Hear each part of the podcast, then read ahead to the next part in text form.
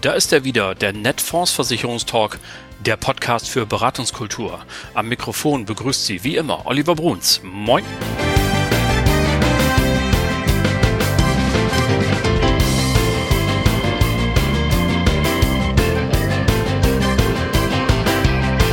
Tag auch aus Hamburg. Moin zur 55. Folge Ihres Lieblingspodcasts, dem Netfonds Versicherungstalk, Ihr Maklerradio für mehr Akquisition, für mehr Umsatz.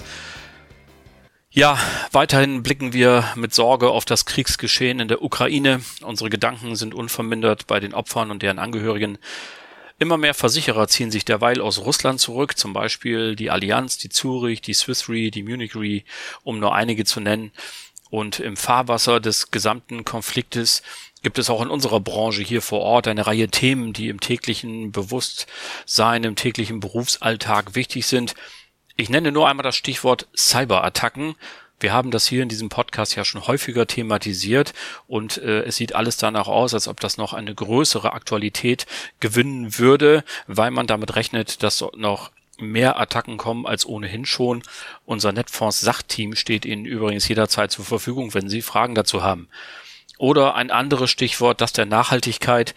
Möglicherweise wird ja nun eine Energiewende schneller vorangetrieben als bisher gedacht, weil neben den ökologischen Argumenten jetzt ja auch noch die Idee dazu kommt, sich unabhängig zu machen von Importen ähm, aus Drittstaaten, wo wir sagen, na, das war jetzt vielleicht keine so gute Idee. Und diese Idee wird immer populärer. Das alles werden wir natürlich weiter beobachten und Sie auf dem Laufenden halten. Gerade Nachhaltigkeit wird hier nochmal ein Riesenthema in diesem Jahr. Der erste Achte kommt bestimmt. Dazu dann zu gegebener Zeit mehr. Auch wenn es nach wie vor nicht besonders leicht fällt, kommen wir zum Alltag. Was haben wir heute im Schaufenster für Sie? Nun, zum einen werden wir nachher ein wenig feiern, ein kleines Jubiläum, denn die Zurich Fondspolice wird 50 Jahre alt. Grund genug, mal Michael Keppner einzuladen, einen ganz alten Freund unseres Hauses und der Zurichmann schlechthin, wie ich finde. Und mit ihm habe ich genau darüber gesprochen. Was macht eigentlich eine gute Formpolice aus? In welchen Details liegen die Unterschiede, die im Kundengespräch entscheidend sein können? Das gibt es im zweiten Teil der heutigen Folge. Zunächst aber, wie immer, die Branchen-News von heute, dem 16. März 2022.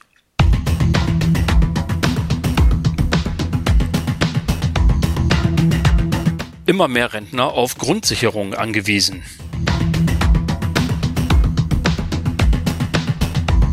Deutsche haben Angst vor Altersarmut. Welche Produkte die Lebensversicherer positiv stimmen?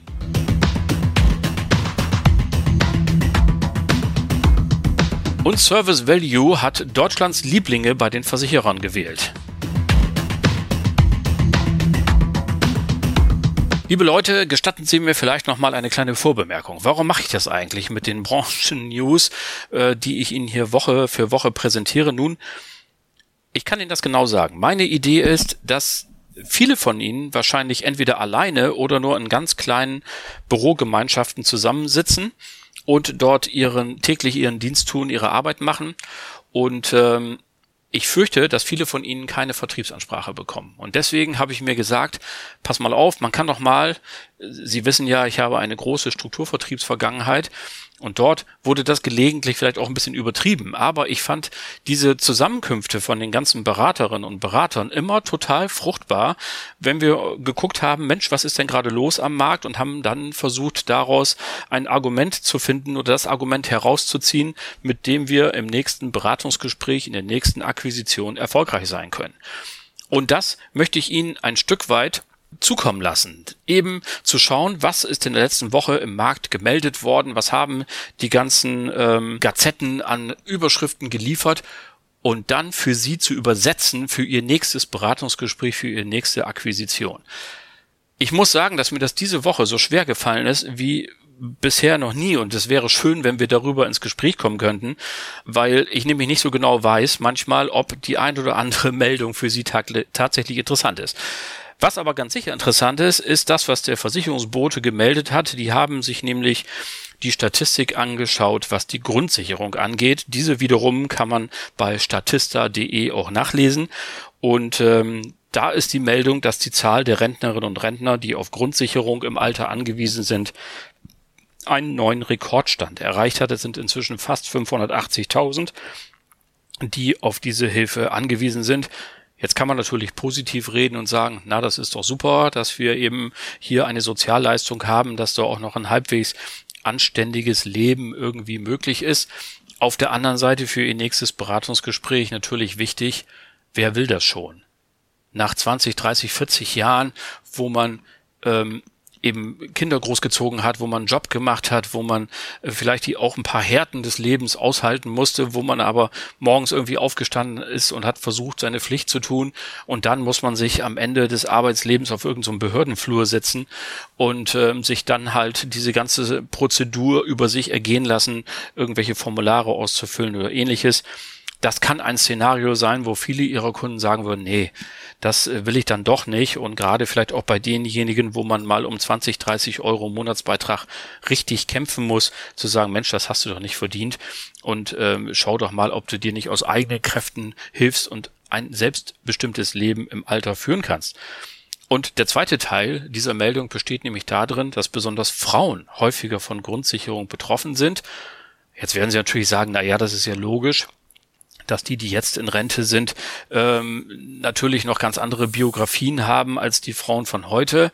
Aber auch da ist es nach wie vor so, dass eben die Frauen eher zu Hause bleiben, dass sie eher diejenigen sind, die schlechter bezahlt sind, dass sie eher diejenigen sind, die häufig in Teilzeitbeschäftigungsverhältnissen sind. Das alles führt nicht zu besonders hohen Altersvorsorgeansprüchen.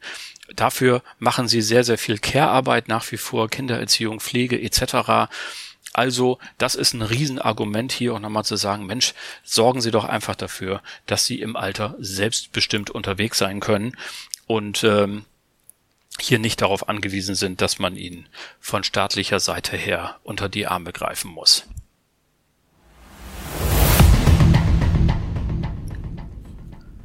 Auf den ersten Blick passt dazu die Meldung, äh, die in der Wirtschaftswoche online zu lesen war. Am 9. März Deutsche haben Angst um ihre Altersvorsorge. Äh, da muss ich allerdings sagen, ähm, das ist A, nichts Neues und B, stellte sich dann beim Lesen des Artikels heraus, sie beziehen sich auf eine Studie, die ich Ihnen schon längst zitiert habe, die kommt nämlich aus dem Jahr 2019. Und da hat man dann auch gefragt, wovor haben Sie denn so Angst, was sind Ihre Sorgen? Das wird ja alle Nase lang gefragt. Das war aber vor Corona und vor allen Dingen vor dem Ukraine-Krieg. Und ich bin mir völlig sicher, dass äh, im Moment die Altersvorsorge zwar nach wie vor für ganz viele ein großes Problem ist, aber vielleicht gerade ein bisschen in den Hintergrund gerückt ist, denn wir haben zwei Jahre Pandemie hinter uns. Da dürfte das Thema Gesundheit, das wissen wir ja auch, das können zum Beispiel alle Fans der betrieblichen Krankenversicherung äh, bestätigen und auch der privaten Zusatzversicherung Gesundheit ist ganz weit nach vorne gerückt und in diesen Tagen dürfte sicherlich auch nochmal die Angst um die politische Sicherheit, um den Krieg nochmal eine Rolle spielen. Und ich habe mich nur ein bisschen gewundert, ja vielleicht sogar ein bisschen amüsiert, dass man hier halt einen fetten Aufmacher macht mit einer Studie, die drei Jahre alt ist. Aber vielleicht gibt's nichts Neues und dann muss man halt sowas bringen. Das kann auch sein. Nun gut, also Altersvorsorge, das wissen Sie, bleibt ein Thema mit hoher Bewandtnis. Viel cooler finde ich, dass äh, Assicurata in einer Pressemeldung äh, bekannt gegeben hat, ähm, wie denn die Lebensversicherer zurzeit die Stimmung im Markt sehen und mit welchen Produkten sie ein gutes Geschäft erwarten in den nächsten Monaten des Jahres 2022. Da gibt es also eine sehr spannende Übersicht, die ich Ihnen nicht vorenthalten möchte. Es wird also gefragt danach, bei welchen Produkten ist denn die Geschäftslage sowieso schon gut und ähm, wo sind vielleicht gleichzeitig sogar die Erwartungen auch noch sehr positiv. Und äh, wenn man ganz hinten anfängt, am anderen Ende der Kette, wo nichts mehr geht, ist die klassische Lebensversicherung. Da ist die Geschäftslage sowieso schon scheiße, sagen wir einfach mal, und die Geschäftserwartungen sind auch nicht so wahnsinnig hoch. Aber auf der anderen Seite, wo alles positiv aussieht, da steht die Formpolice ohne Garantie. Das soll der absolute Renner werden. Davon geht man in der Lebensversicherungsbranche aus. Dicht gefolgt übrigens von der BU und der Grundfähigkeit und der Formpolice mit Garantie und kurz dahinter dann Risikoleben und betriebliche Altersvorsorge.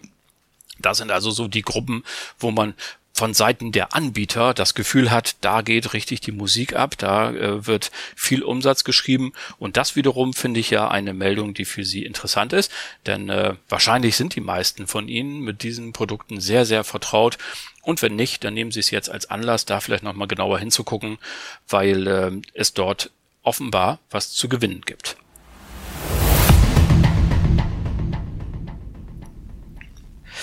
Und dann ist mir noch was aufgefallen, äh, darüber würde ich total gerne mal mit Ihnen reden. Das ist ja nun hier gerade eine Einbahnstraße, weil niemand von Ihnen hier in der Leitung ist.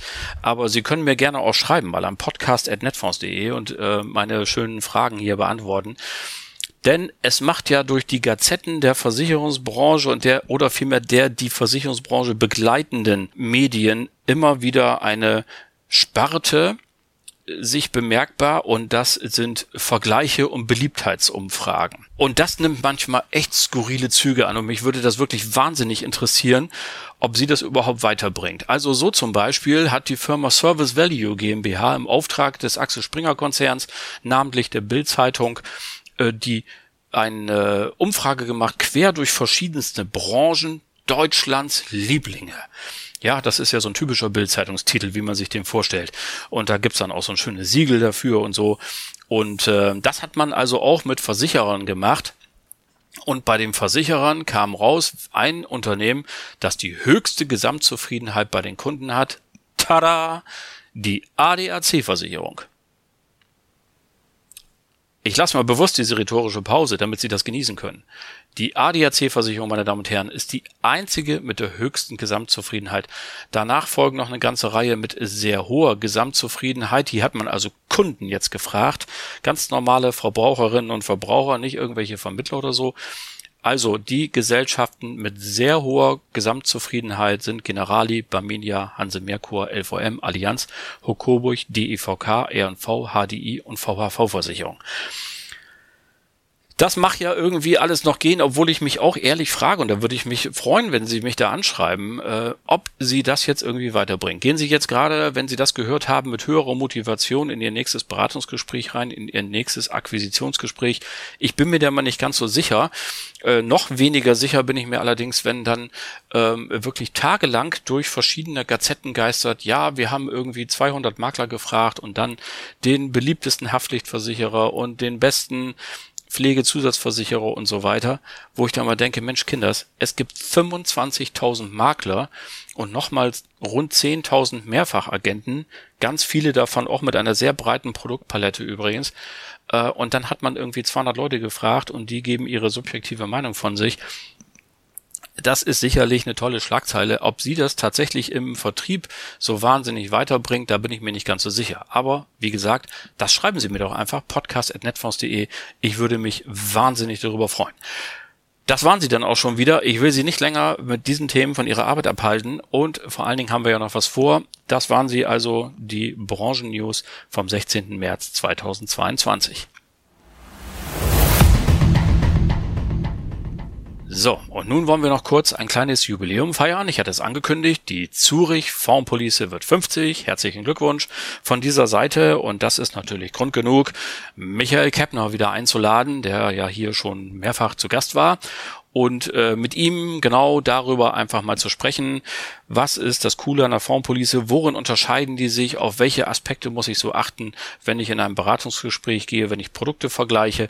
All das haben wir gemacht und äh, Michael hat mich besucht und wir haben ein kurzes Gespräch darüber geführt und das hören Sie jetzt und dazu wünsche ich viel Spaß.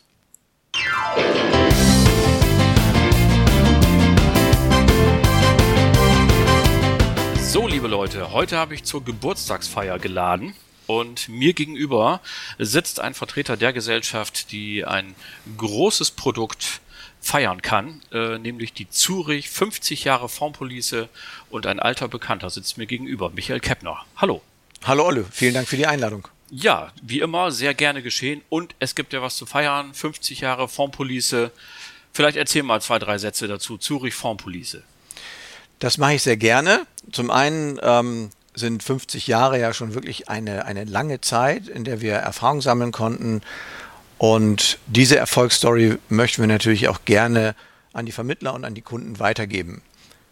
Ja, und jetzt äh, bin ich mal gespannt auf deine Fragen. Ich habe hier einige Sachen mitgebracht natürlich und ähm, freue mich darauf, dass ich ein bisschen was zu unserer Erfolgsgeschichte beitragen kann. Ja, da ähm, Fragen tue ich immer besonders gerne, weil ich fühle mich ja pudelwohl in dieser Rolle, auch ein paar einfache Fragen stellen zu dürfen. Und die erste einfache Frage, die ich habe, ist, ich verstehe manchmal nicht, warum es bei der Fondspolice so wahnsinnig große Abhandlungen gibt über ich bin besser als der und wir sind besser als die. Im Grunde genommen reden wir doch über einen Fondssparplan mit einem Lebensversicherungsmantel, dass wenn ich vom Baum fahre, dass meine Frau dann 30, 40.000 Euro da rauskriegt und irgendwie weiterleben kann, zumindest mal für eine gewisse Zeit. Mal im Ernst, was macht es denn doch jetzt ein bisschen komplizierter als so diese einfache Sichtweise, wie ich sie gerade geschildert habe? Also grundsätzlich ähm, ist das sicherlich ein Aspekt, den du ähm, als Ziel ausgesprochen hast, die Absicherung der Familie. Aber wenn wir über Formpolicen sprechen, haben wir ganz viele unterschiedliche Fenster zu berücksichtigen. Der eine Kunde möchte sparen, der möchte was für die Alterssaison machen.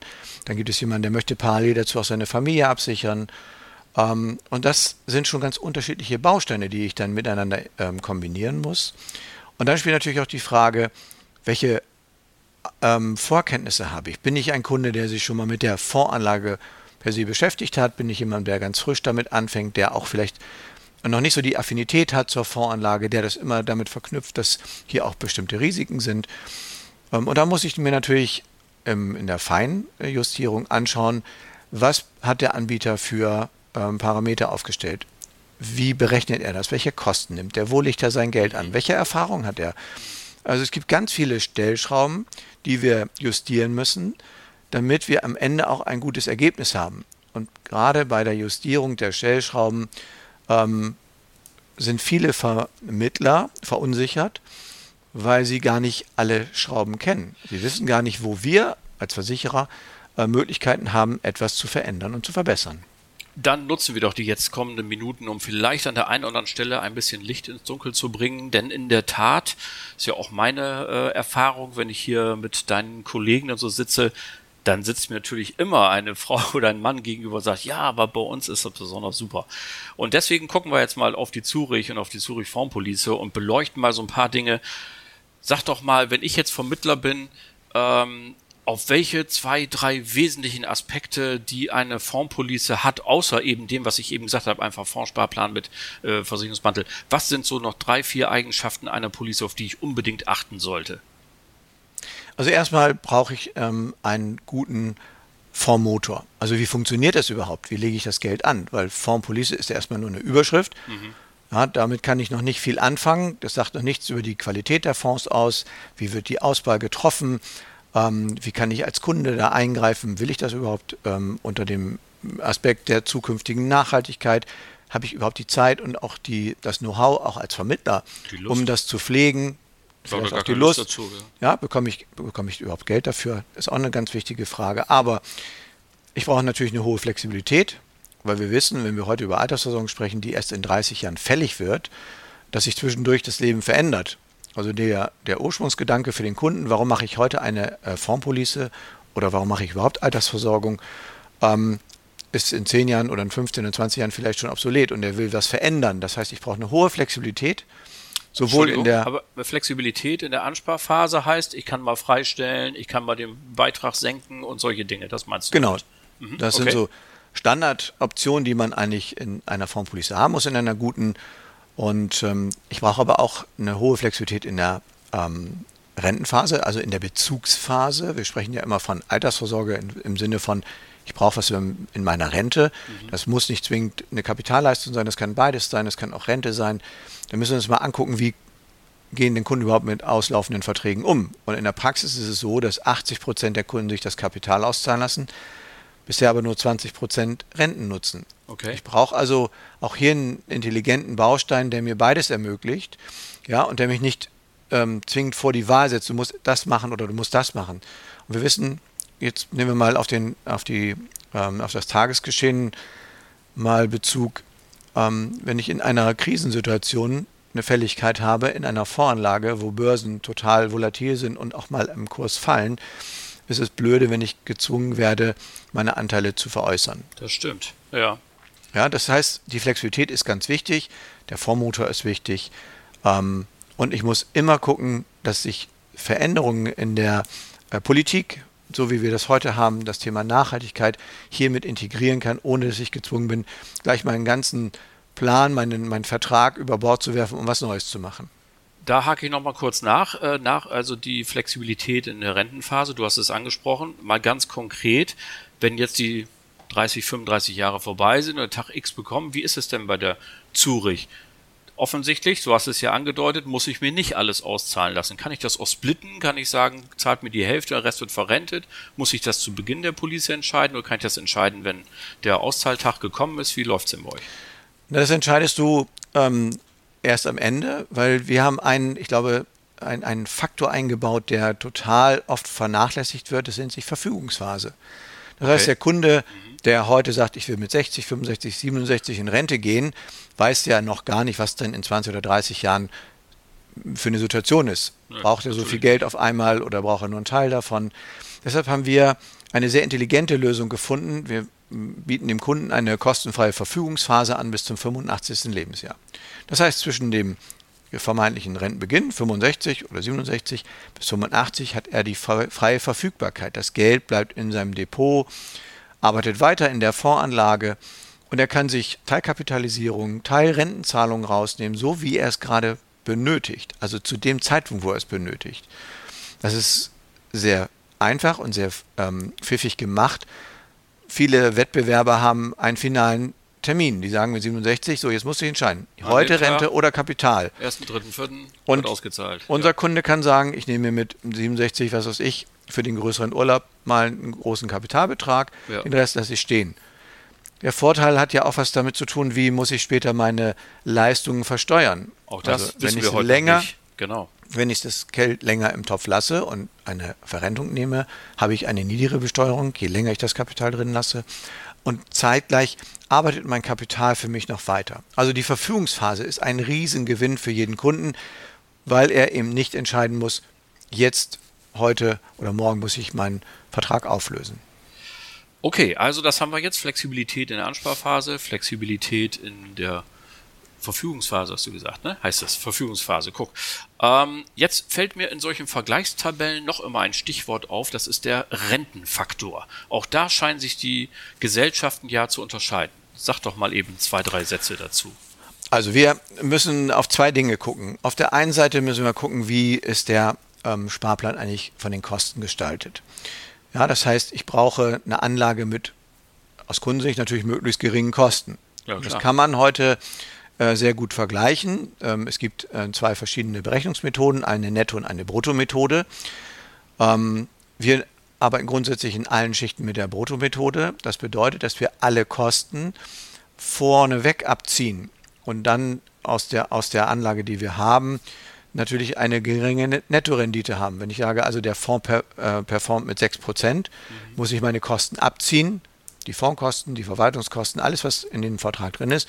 Und dann bleibt natürlich unterm Strich deutlich weniger übrig. Ne? Ja, das ist eine re relativ simple Rechnung. Es gibt Wettbewerber, die machen das umgekehrt, die sagen, ähm, ich habe eine Nettomethode, ich rechne jetzt mit 6% Ertrag nach Kosten was ja bedeutet, ah, dass dann der, Fonds 8 machen oder Man so, muss der Fonds 8, 9 oder je nachdem, was für Kosten ich habe. Genau.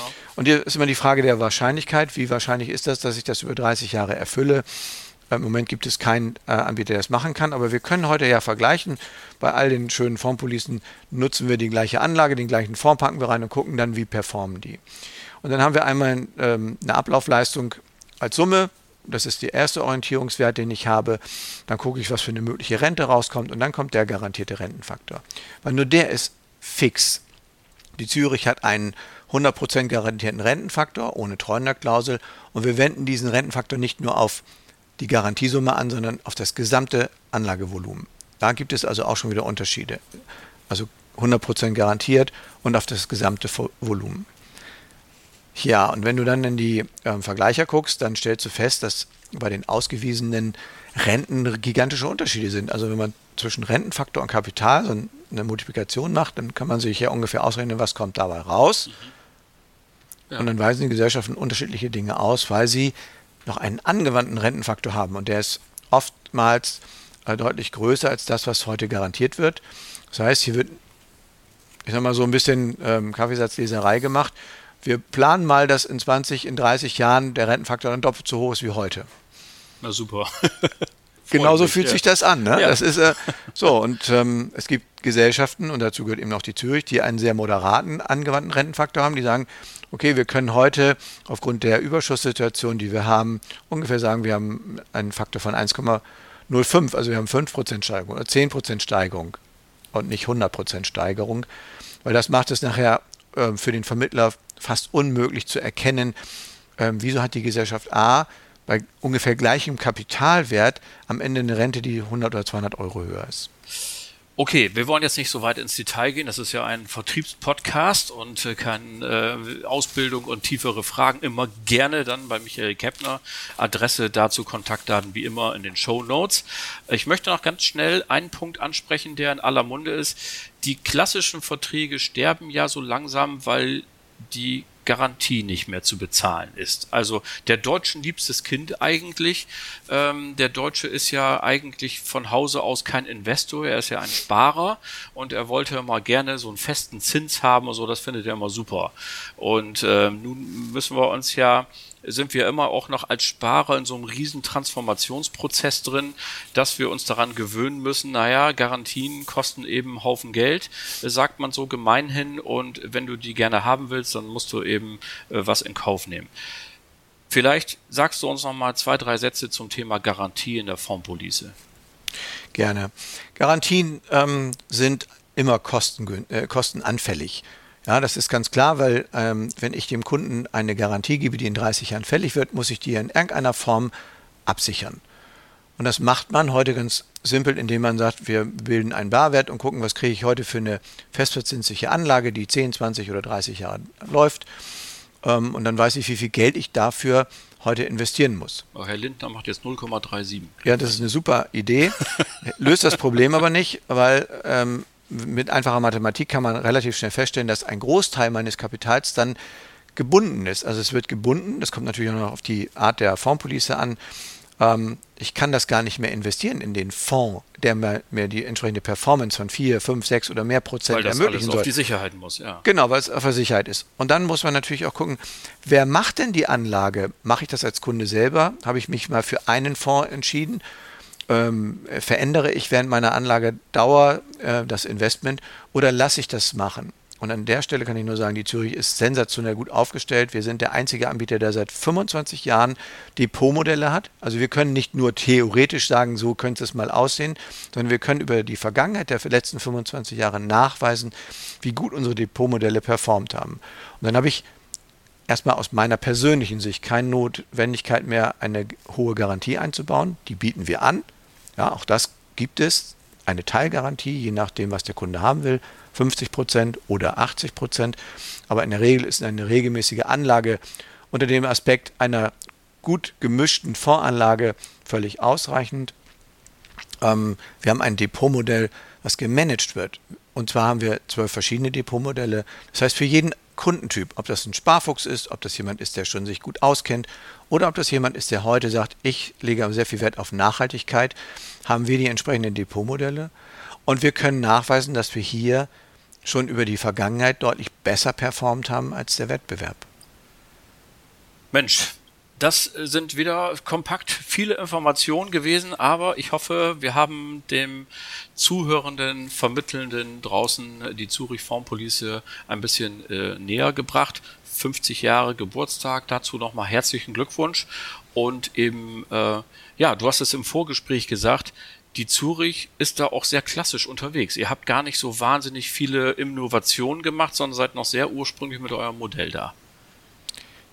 Da muss ich widersprechen. Wir oh. sind total innovativ. Der Unterschied ist aber, dass wir versuchen, bestehende Konzepte zu verbessern und nicht immer neue zu machen. Sonst hast du nachher zwei, drei oder vier Policen in deiner Schublade.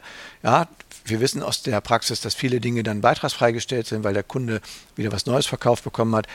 Wir bieten das, was wir jetzt haben, an Möglichkeiten, an Flexibilität auch für Bestandsverträge an. Und ich glaube, das macht einen mal den großen Reiz aus. Ähm, wir sind der größte Anbieter von nachhaltigen Fonds.